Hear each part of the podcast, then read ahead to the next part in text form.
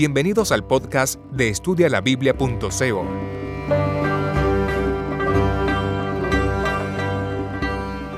Introducción al libro de Daniel.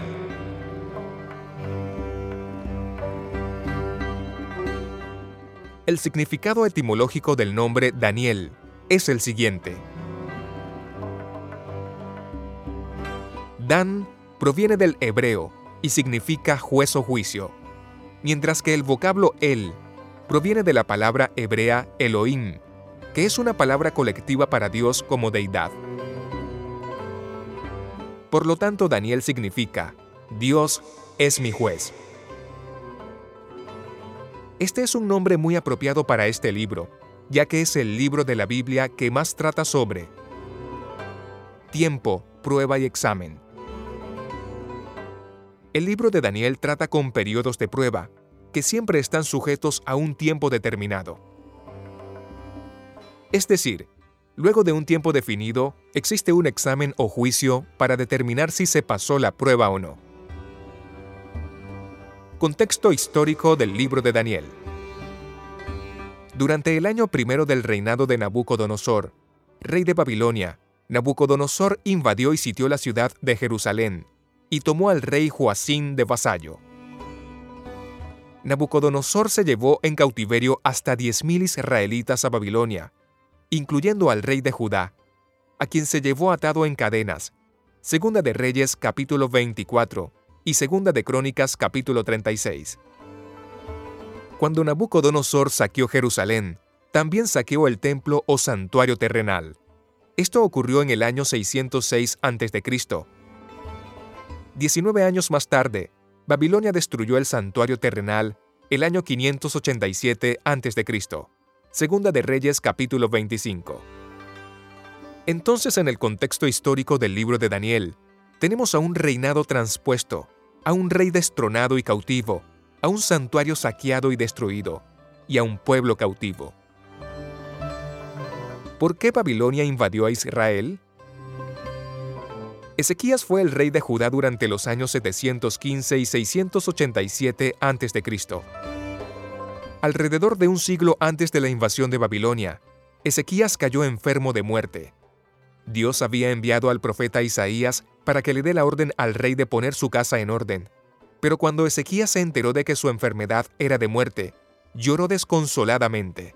Entonces Dios ordenó a Isaías que regrese y le diga al rey que escuchó su llanto y que por misericordia le iba a prolongar la vida otros 15 años más. Ezequías era incrédulo, como somos todos los hombres por naturaleza. Y por eso el rey preguntó a Isaías si es que habría alguna señal de su sanidad. Isaías le dijo que la sombra del sol avanzaría 10 grados como señal. Ezequías le respondió que era cosa fácil que avance el sol, pero que en cambio era imposible hacer que el sol retroceda. Entonces Isaías le dijo que la sombra del sol retrocedería 10 grados y que esa sería la señal de la sanidad del rey. Segunda de Reyes capítulo 20 de los versículos 1 al 11. En Babilonia había hombres sabios que se dedicaban al estudio de la astronomía, y cuando ellos notaron que la sombra del cuadrante había retrocedido 10 grados, se maravillaron en gran manera. Su rey Merodad Baladán al enterarse de que ese milagro se había realizado como señal para el rey de Judá, de que el Dios del cielo le concedía una prolongación de vida, envió embajadores a Ezequías para felicitarle por su restablecimiento y para aprender si era posible algo más acerca del Dios que podía realizar un prodigio tan grande. La visita de esos mensajeros de un gobernante lejano dio a Ezequías oportunidad de ensalzar al Dios viviente, pero el orgullo y la vanidad se posesionaron del corazón de Ezequías, y ensalzándose a sí mismo, expuso a ojos codiciosos los tesoros con que Dios había enriquecido a su pueblo. El rey no hizo esto para glorificar a Dios, sino para ensalzarse a sí mismo a la vista de los príncipes extranjeros. No se detuvo a considerar que estos hombres eran representantes de una nación poderosa que no temía ni amaba a Dios, y que era imprudente hacerlos sus confidentes con referencia a las riquezas temporales de la nación. Isaías capítulo 39 y Segunda de Crónicas capítulo 32. La visita de los embajadores a Ezequías estaba destinada a probar su gratitud y devoción. Si Ezequías hubiese aprovechado la oportunidad que se le concedía para atestiguar el poder, la bondad y la compasión del Dios de Israel, el informe de los embajadores habría sido como una luz a través de las tinieblas. Pero él se engrandeció a sí mismo más que a Jehová de los ejércitos. Cuán desastrosos iban a ser los resultados. Se le reveló a Isaías que al regresar los embajadores llevaban informes relativos a las riquezas que habían visto, y que el rey de Babilonia y sus consejeros harían planes para enriquecer su propio país con los tesoros de Jerusalén. Ezequías había pecado gravemente. Una lección muy importante que debemos entender es que el pecado siempre trae consecuencias. Los babilonios llegaron a la conclusión de que el dios pagano de ellos era más poderoso que el dios de los judíos, pues el rey de Israel les permitió ver todos los tesoros que tenían los israelitas, y además al haberse paseado por el reino, estos pudieron estudiar cómo apoderarse de todo ese reino y de sus tesoros. El pecado de Ezequías resultó en que, en lugar de que su sanación milagrosa llegue a ser una bendición para la nación pagana, esta llegó a ser una maldición para la nación judía. Pero el profeso pueblo de Dios no iba a sufrir los castigos divinos únicamente por el pecado de Ezequías, sino también por haberse entregado una vez más a la idolatría.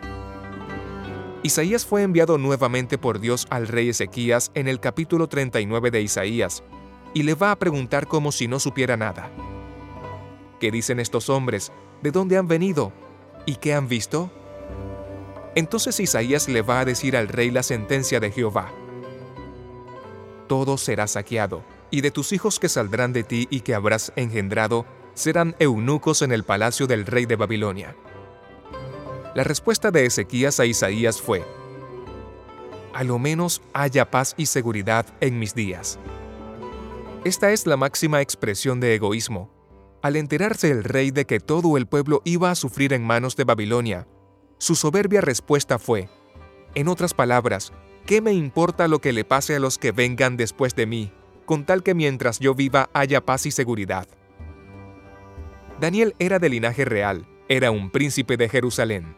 Él fue llevado cautivo a Babilonia y fue castrado entre sus 16 y 17 años. Algo que resalta en la vida de Daniel es que era un hombre que basaba todas sus decisiones en un escrito está. Y como analizaremos al estudiar el primer capítulo de Daniel, desde su temprana edad en Babilonia, Daniel fue probado para ver si estaba dispuesto a seguir la palabra de Dios o las normas humanas. Esto quiere decir que Daniel aprendió a vivir de toda palabra que sale de la boca de Dios en su hogar desde su tierna infancia.